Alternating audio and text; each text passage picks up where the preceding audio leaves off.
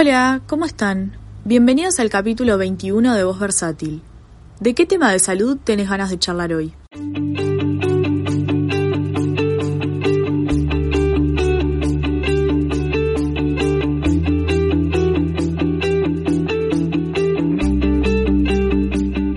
Bueno, buenos días a todos. Hoy estamos con Daniele Restano, que es psicóloga especializada en el tema del que vamos a hablar hoy, que es duelo. Contanos un poco, Daniele, de, tu formación, de tu especialización. Bueno, yo soy primero que nada brasilera. Eh, hace 21 años que vivo en Uruguay. Me recibí de psicología en la Universidad Católica, pero ahí prácticamente durante mi formación no tuve nada relacionado a cuidados paliativos, a duelo, a la parte más de acompañar al paciente al final de la vida. Y fue algo que a medida que yo me recibí, hice una formación, una maestría en psicología junguiana, pero ya empecé a trabajar en sanatorio con pacientes oncológicos y fui sintiendo la necesidad de ir formándome eh, en psiconcología, cuidados paliativos, trabajo como el duelo, cómo acompañar mejor a las personas que estaban transitando el final de vida, las personas que se jubilaban, los expatriados. Y, y, y, tuve que ir como que al inicio, más que nada, autodidata, porque no había nada acá a la vuelta sobre el tema. Eh, después fui como, como estudiando algo en Chile, en España, leyendo, eh, formándome y, y, después hice una formación en específica en el 2020 que sentí la necesidad en acompañamiento a pacientes en duelos a través de la Fundación Elizabeth Kluber-Ross eh, para trabajar durante la pandemia con la cantidad de consultas que yo fui desbordada por el tema de acompañar a las personas en proceso de duelo por las grandes cantidades de pérdidas que tuvimos. Qué desafío, qué desafío trabajar todo lo que contabas, o sea, con más como en el área oncológica o bueno, también con esto del COVID, me imagino que, que no debe ser fácil, o sea, yo, yo me acuerdo cuando estudié psicología que, o sea, me parece como que el ser psicólogo siempre trabajas un poco con, bueno, con personas que están pasando por un momento difícil que necesitan ayuda, pero en esto es como cosas muy difíciles, este, cómo, cómo llevas eso, cómo, cómo eh, transitas vos como profesional ese desafío. Eso como... Yo creo que eh, es lo mismo que cuando mis colegas me dicen, ¿cómo vos podés trabajar con pacientes oncológicos y pacientes al final de la vida en cuidados paliativos? Primero que hay que sacarse un poco el...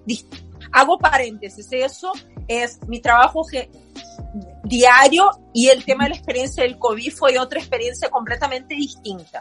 Eh, el trabajar con pacientes oncológicos, el trabajar con final de vida, el trabajar con duelo, no necesariamente eh, tiene que ser todo el tiempo una experiencia agotadora, como pesada, como depresiva. Por lo contrario, yo lo que veo es unas ganas de vivir y una manera de vivir de los pacientes oncológicos y los pacientes al final de la vida que es divino y, y me carga muchísimo la, la, la, la, energía para poder trabajar con eso. Obviamente, hay pequeños duelos que el paciente o a la persona al final de la vida, en el adulto mayor, eh, que van teniendo con las cosas que van perdiendo cuando la enfermedad va avanzando.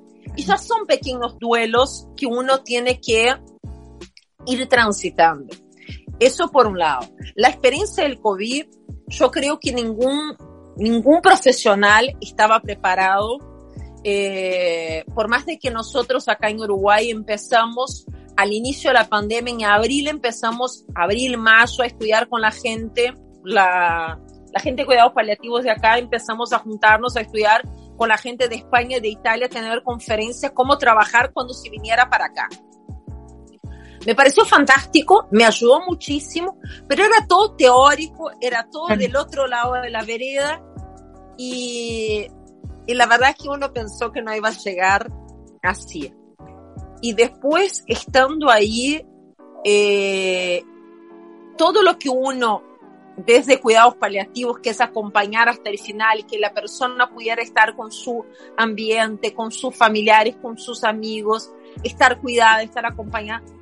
Todo eso nosotros tuvimos que reinventarnos para ver cómo la persona no se sintiera que muriera sola, los que se murieron, o que transitara la enfermedad, o para la familia a través de las videollamadas.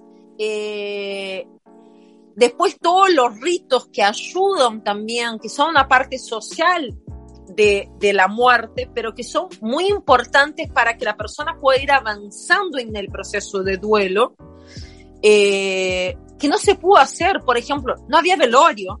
Claro. Cuando había era corto, con ese acompañamiento. Personas, eh, y después, como era una muerte por COVID también, las personas no querían visitar a ese familiar por miedo. Ah, Entonces, toda esa contención que uno estaría acostumbrado o, o que socialmente nosotros vemos, no lo tuvieron. Ni de despedir, ni de la ritualización de la despedida. Entonces tuvimos que ir arreglando y con poco, con mucho, ir aprendiendo y ver cómo acompañar a esas personas mínimamente. Y, y todavía nosotros estamos viendo los coletazos de, de esas personas que yo sigo atendiendo a muchos familiares que perdieron personas por COVID en mi consultorio porque es un duelo completamente atípico de lo que no estamos preparados. Sí, tal cual, tal cual. Bueno, y, y vos actualmente trabajas en, en clínica, eh, si, si alguien quiere como eh, yo trabajo, yo trabajo, hoy por hoy yo trabajo en el SMI, eh, en el área, en diferentes áreas dentro de, del sanatorio, yo trabajo con los pacientes COVID y por suerte esperemos que no suban, siguen muy poquitos. Trabajo con los pacientes oncológicos, trabajo con los pacientes que se van a trasplantar de médula ósea, los pacientes hemato-oncológicos, y hago la transición de, del equipo, de los diferentes equipos para el equipo de paliativo, porque el equipo de paliativo es otro equipo que trabaja en domicilio y yo no trabajo en domicilio. Eso por parte del sanatorio. Después yo trabajo en la Fundación Clarita Berimbau, eh, con dos psicólogos más, conduciendo un grupo para pacientes oncológicos y trabajo en la clínica particular, en mi consultorio, con no solamente pacientes con esa característica, porque aparte soy terapeuta MDR y psicóloga junguiana, pero me consultan muchísimo por eh, pacientes oncológicos, pacientes con, con, duelo y pacientes que quieren análisis y buscar terapia o por algún estrés postraumático, ese tipo de cosas. Ahí va. Eh, ahora Básicamente es eso. Ahora que nombrabas lo de EMDR, para, ta, yo conozco el concepto de construir psicología, pero para alguien que esté escuchando, capaz puedes contar muy brevemente eh, qué es alguien que no conozca el. De, de, de, atrevida, o sea, yo soy, este, soy especializada, pero para no, no entrar en todo lo que es la teoría, bueno, el EMDR lo que trabaja es para el reprocesamiento de la memoria traumática, porque en realidad es como que cuando nosotros sufrimos un trauma, no importa que sea hace 20 años atrás o hace dos días, cuando eso se enraiza a nivel eh, de, la, de la memoria, hace que funcione como un gran imán para todo lo otro que va a entrar. Entonces, de repente, la persona está como un estado hiperalerta frente a situaciones que otras personas no lo ven como una situación amenazadora, pero ¿por qué? Porque hay un enlace que se enlaza con ese trauma, entonces hace que uno responda de una manera que no es efectiva. O los famosos flashbacks, o sea, que uno tiene pesadillas o un olor, una comida te hace recordar el trauma. El MDR lo que hace es, a través de, de, de movimientos oculares, o sea, de accesar es que no necesariamente es solo movimientos oculares, porque ahora, por ejemplo, trabajando, yo trabajo con unos pacientes de MDR incluso online. Entonces se usa una técnica distinta que no es con movimientos oculares, o sea, es más que nada accesar ambos hemisferios del cerebro, el derecho y el izquierdo, Y ahí vos vas llevando a la persona a que pueda reprocesar de una manera distinta. Eso es un tipo de terapia bastante diferente de la terapia verbal que uno está acostumbrado, va por un canal distinto.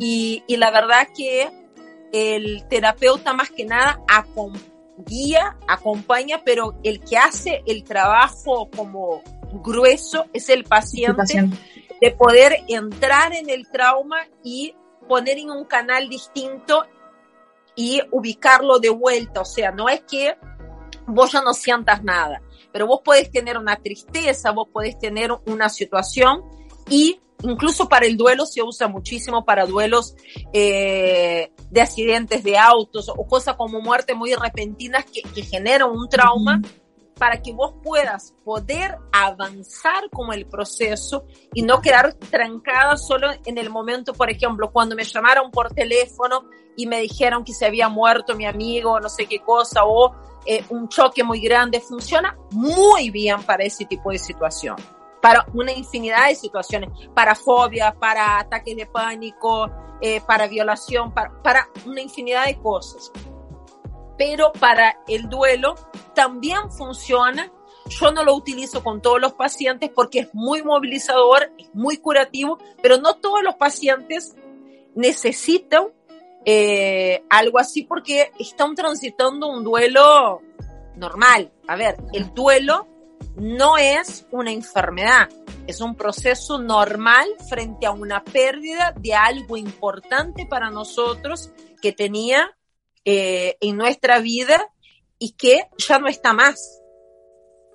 Claro. Entonces, es normal de que uno tenga determinados eh, cambios que pueden ser parecidos a los de una depresión, pero no es una depresión. Entonces, yo creo que hay que ser muy cuidadoso con el medicar a una persona que está cursando un duelo a la ligera, porque en realidad lo que nosotros estamos haciendo es, como muchas veces, solamente enmascarar algo que puede quedar congelado, pero que después puede trasladarse a otros aspectos, a otras cosas, y que ahí lo que hace es como complicar el proceso natural de eh, frente a esa pérdida.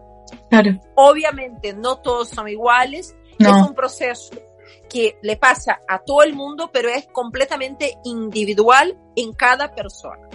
Claro, claro. Qué interesante eso del, MDR, no, no sabía que se hacía también de otra forma sin movimientos oculares. Bueno, la idea que yo se, hace, se hace con se hace con diferente, se hace con, por ejemplo, a los niños, como es muy difícil el tema, se hacen con tapping, o sea, le vas tocando, por ejemplo, una mano y la otra, eh, o haciendo sonidos, hay por luces, por, por diferentes cosas, por el, eh, que el propio paciente se vaya tocando, o sea, hay varias formas. El tema es activar ambos hemisferios del cerebro. Ahí va. Buenísimo. Bueno, ahora que, que nada, que ya te, presentaste un poco, así los oyentes te conocían un poco mejor. Podemos adentrarnos un poco en las preguntas. Y la primera era que un poco ya algo nombraste eso, pero ¿qué es el duelo? ¿Cómo se definiría el término duelo? ¿Y qué abarca? ¿Qué es solamente la pérdida de un ser querido? ¿Qué otras situaciones incluye? A ver, el, el, duelo, hay diferentes, hoy en día hay diferentes teorías con respecto al duelo, pero se sabe que es un proceso universal de todos los mamíferos, no solo las personas, frente a una pérdida importante.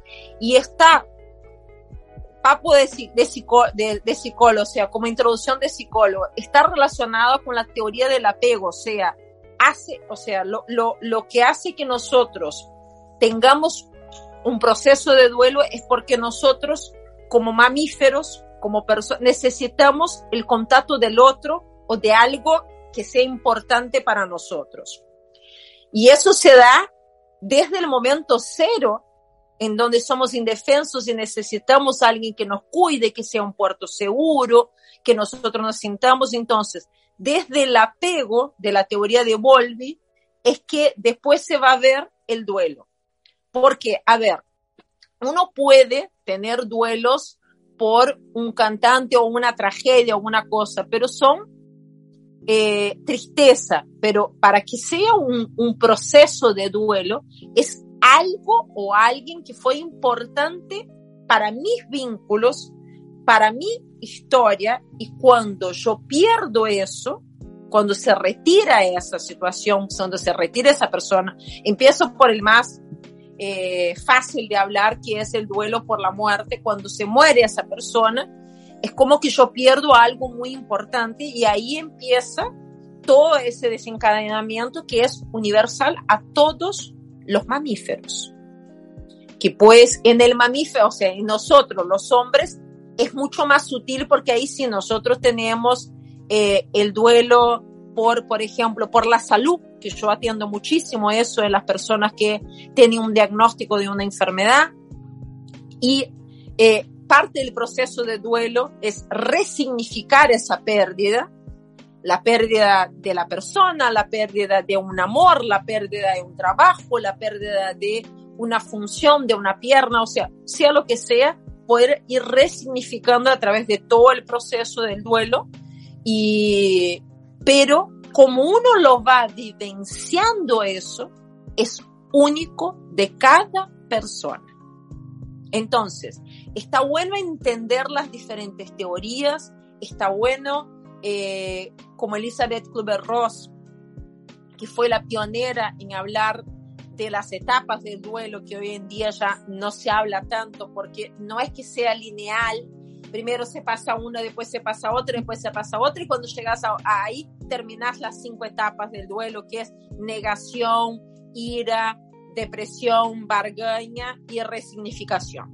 Bueno, eso se da, pero se da si hay otras teorías ahora de duelo que hablan de un proceso dual en donde por un lado la persona es como que fuera, hoy en día se entiende más el duelo, que me gusta mucho explicar eso a los pacientes, para lo que sea el duelo, como un péndulo, que por momentos uno está en la parte más de la pérdida, entonces estás como más cerrada, no tienes ganas de hablar mucho con nadie, eh, estás como desinteresada por cosas que te interesaban, tenés alterado el sueño, porque el duelo no es solo sentimientos, no es solamente tristeza, te altera todas las funciones psíquicas, cognitivas, sociales y espirituales. Todo está alterado. La persona tiene irritabilidad, tiene taquicardia, tiene mareo, tiene uh, pérdida de apetito. O sea, eso es la parte más física. La parte cognitiva es por momentos siente que ve a la persona, no puede concentrarse en nada, eh, puede tener hasta sensación de delirio, olores, todo eso cognitivo, la parte más psicológica de tristeza, de depresión, después la parte más espiritual de eh, mis creencias, ponerla en, en duda y todo eso. O sea, todo está involucrado en el duelo. Y cada persona puede tener su forma de vincularse con eso diferente de la otra. Para seguir escuchando la entrevista, anda a la parte 2 del capítulo 21 sobre duelo.